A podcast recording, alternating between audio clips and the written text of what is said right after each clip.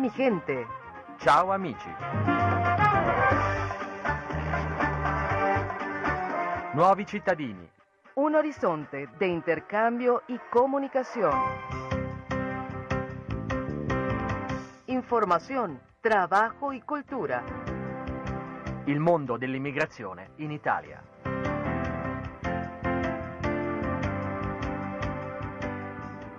¿Qué tal amigos y amigas? Bienvenidos y bienvenidas a otra transmisión de Hola mi gente, ciao amici, el programa radiofónico que nos ayuda a comprender mejor el mundo de la inmigración y la interculturalidad. Desde los estudios de Radio Vaticana les saluda Marisol Flores.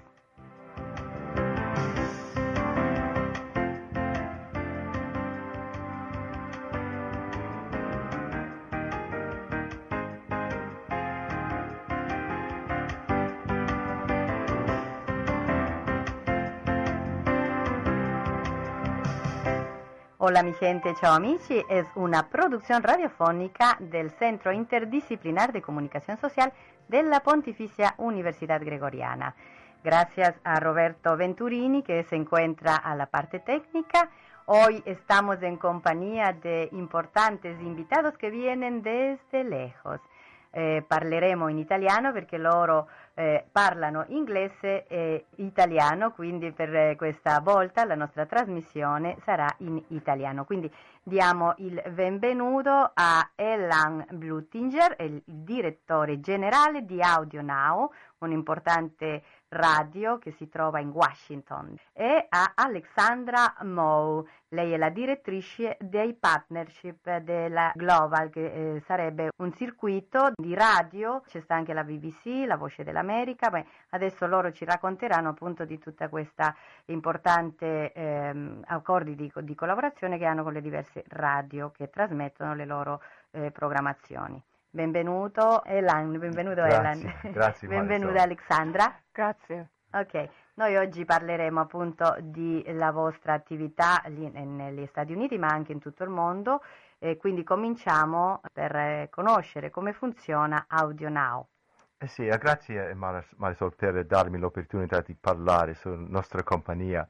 E la nostra azienda permette di ascoltare radio su qualsiasi telefono cellulare. Lo facciamo attraverso una speciale tecnologia che abbiamo sviluppato. E appunto come funziona questa tecnologia? E, buona domanda. Allora, noi collaboriamo strettamente con le stazioni radio in tutto il mondo.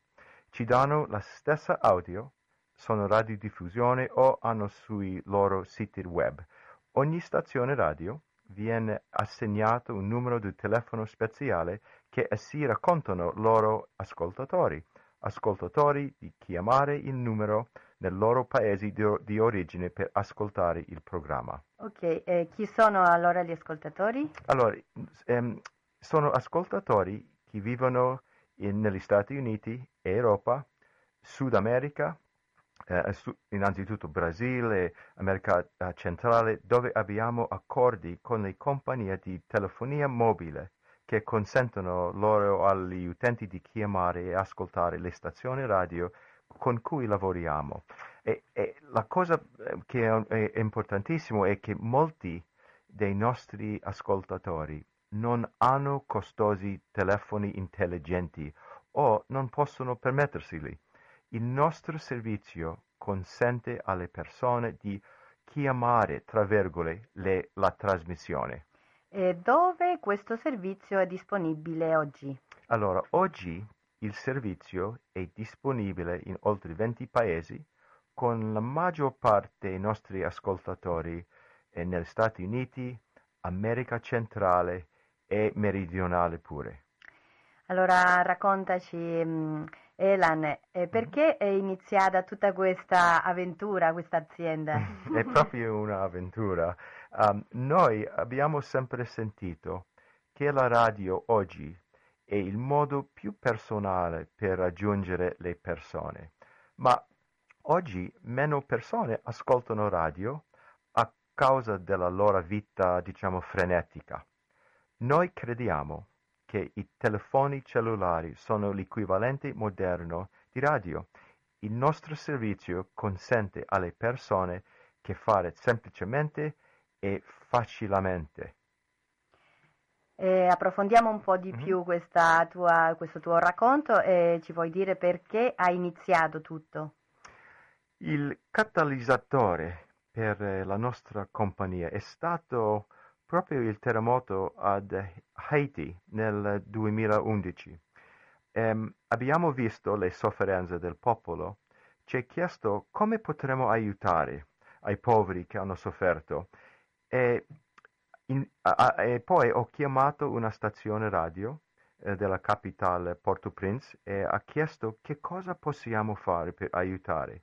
E il proprietario della stazione, eh, il, il signor Mario Vio si chiama, ha detto a me che gli, gli haitiani, haitiani vivono di fuori del paese, desidera sapere se i loro amici e parenti sono sicuri.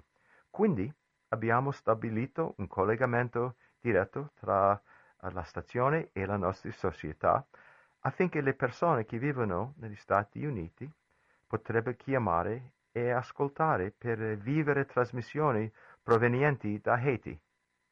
Che bella storia, è una cosa molto importante che eh, dal 2011 ha eh, raggiunto, diciamo così, questa importanza a livello anche globale, a livello mondiale e noi siamo contenti e orgogliosi di avervi qui oggi raccontando questa bellissima storia.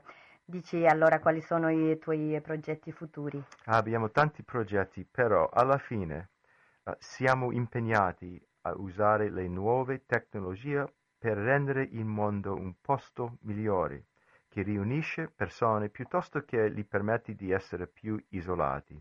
Questa è la nostra missione. Bellissimo, io vi auguro il meglio, quindi eh, complimenti e auguri che un in bocca al lupo si dice in Italia eh, per tutta questa vostra importante attività.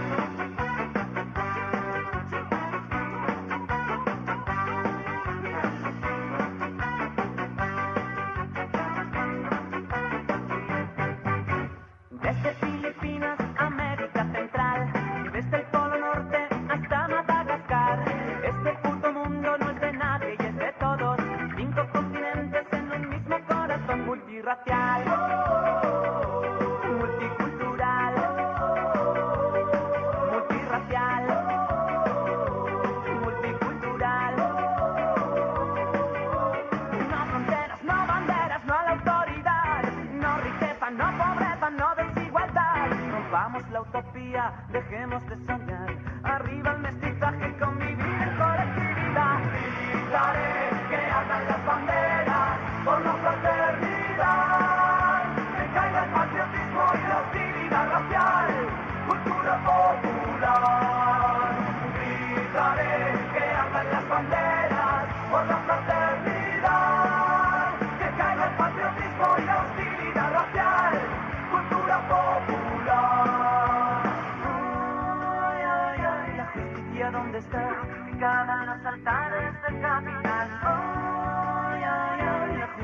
¿Dónde está.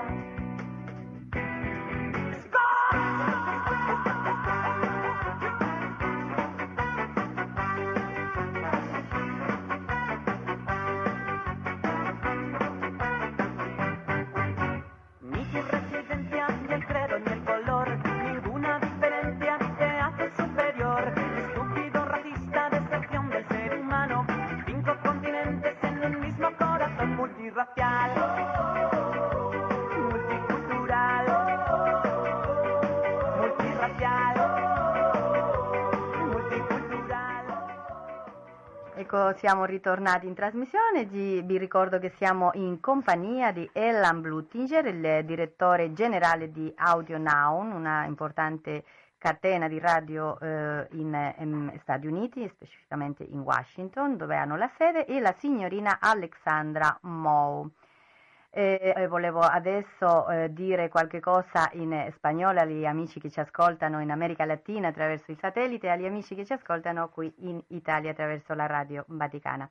Audio Now è la maggior plataforma eh, de radio eh, que está conectada con emisoras, las más grandes del mundo y los oyentes en, en los Estados Unidos y 23 países que pueden acceder a los diferentes programas que se transmiten a través de una simple llamada telefónica de su teléfono celular. Es decir, cada país tiene un número específico de teléfono al cual los uh, amigos, las amigas que quieren escuchar el programa de ese país pueden llamar y pueden escucharlo directamente a través de su teléfono, sin necesidad de tener los teléfonos costosos con las diferentes aplicaciones que tienen que ver con las transmisiones radiofónicas o de Internet. Esto es la punta de diamante de esta grande compañía y de, de, estas personas que nos vienen a visitar y nos vienen a comentar come funziona no, este sistema. Torniamo all'italiano, andiamo allora a approfondire meglio questa importante iniziativa con eh, Elan Blutinger.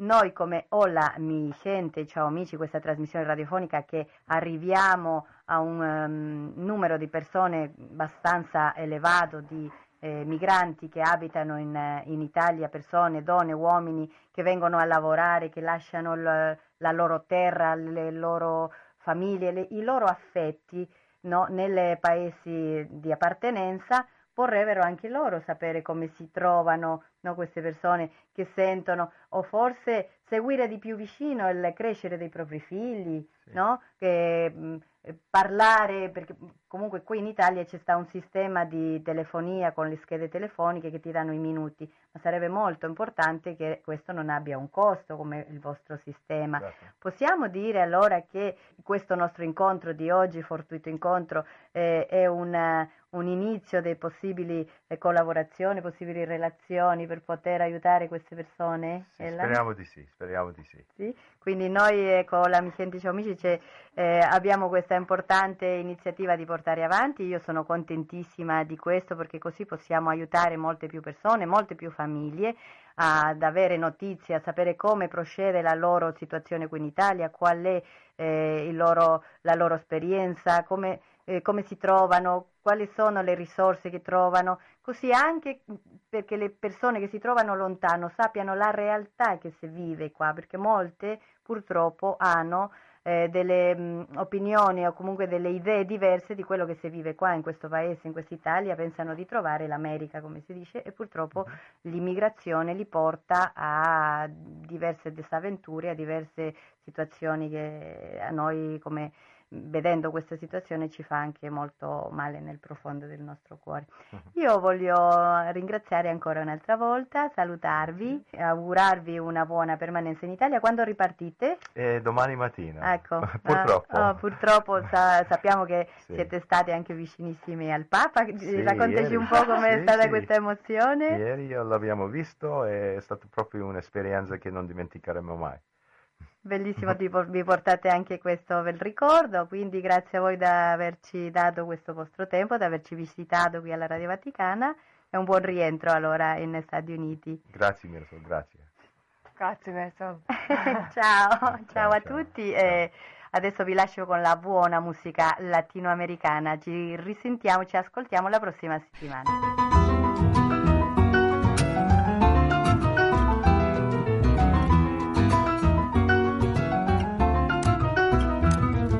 Todo lo que deseas saber sobre la inmigración en Italia lo encuentras en Hola mi gente, en 93.3 FM, Radio Vaticana.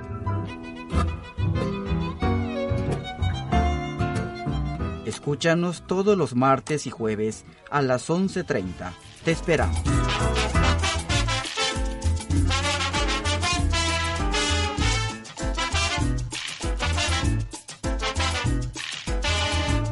Caleñas son como las flores que vestidas van de mil colores. Ellas nunca entregan sus amores y no están correspondidas.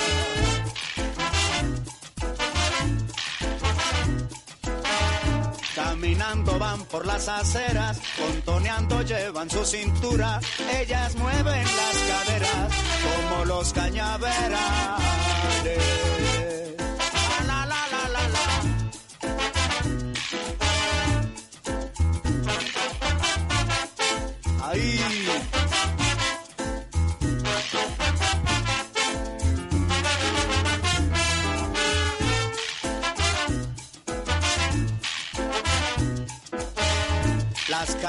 Son como las flores que vestidas van de mil colores. Ellas nunca entregan sus amores si no están correspondidas.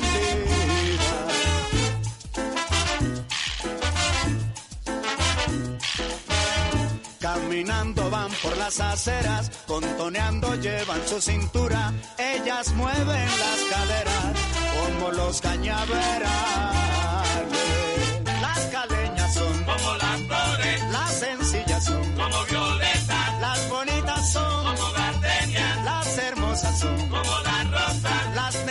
Son una ricura, las gorditas son sabrosura, las flaquitas son no cintura, las caleñas son como las flores, las caleñas son como las flores, ay si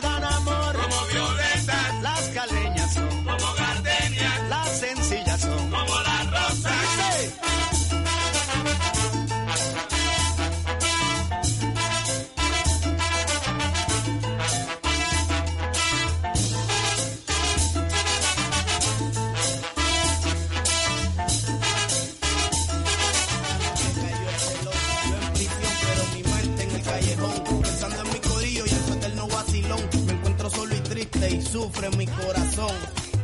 Ay, Una colilla de cigarro más. solo en mi celda, meditando.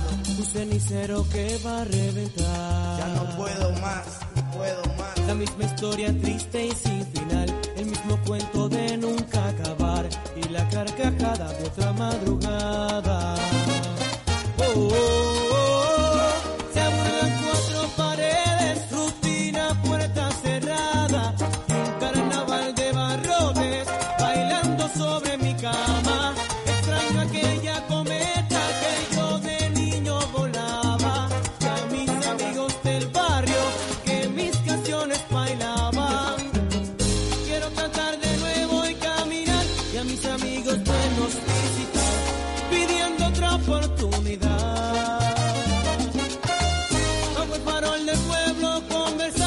Una fiesta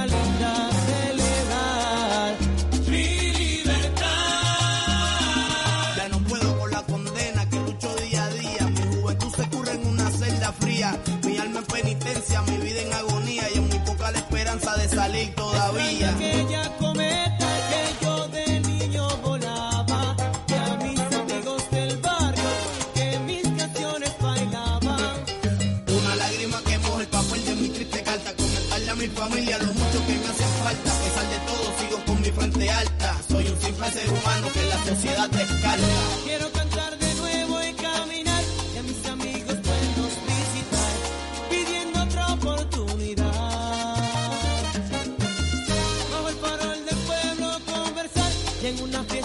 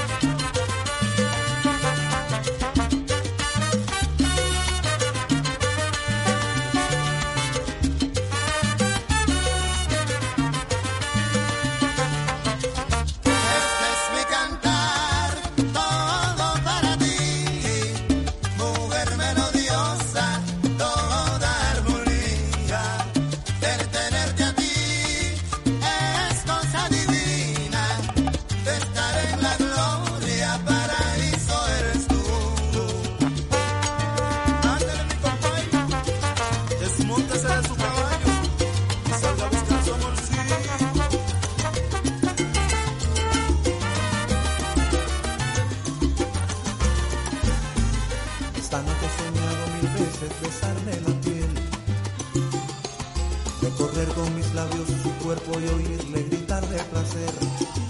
Esta noche sentí que provoca en mi mente una cosa muy loca. Esta noche sentí que era mía y yo sé que esto no puede ser.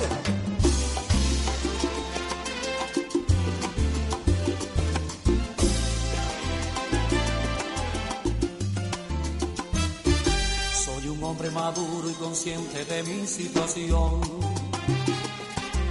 Pasado mil veces por esto y no pierdo el control. Y con ella no sé qué me pasa. He perdido experiencia y control. Me domina el misterio de amarla. Su sonrisa, sus ojos, su voz. Loco, pero ¿qué pasa, loco? Contrólate, muchacho, que esa niña no es para ti. Ni pa' mí, Ni para ti. ni pa' mí, sí.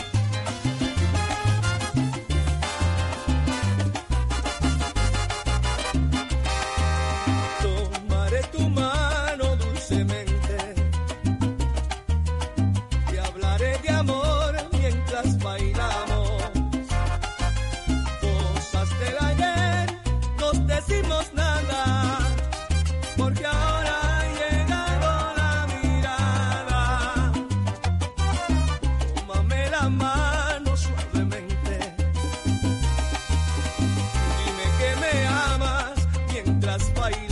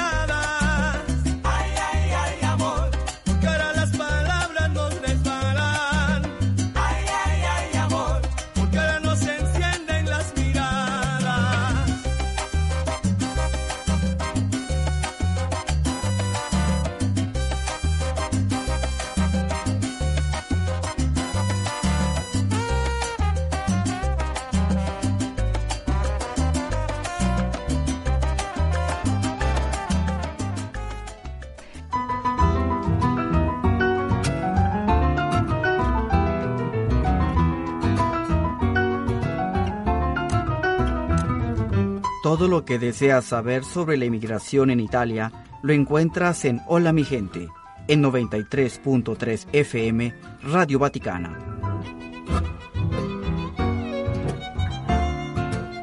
Escúchanos todos los martes y jueves a las 11.30. Te esperamos.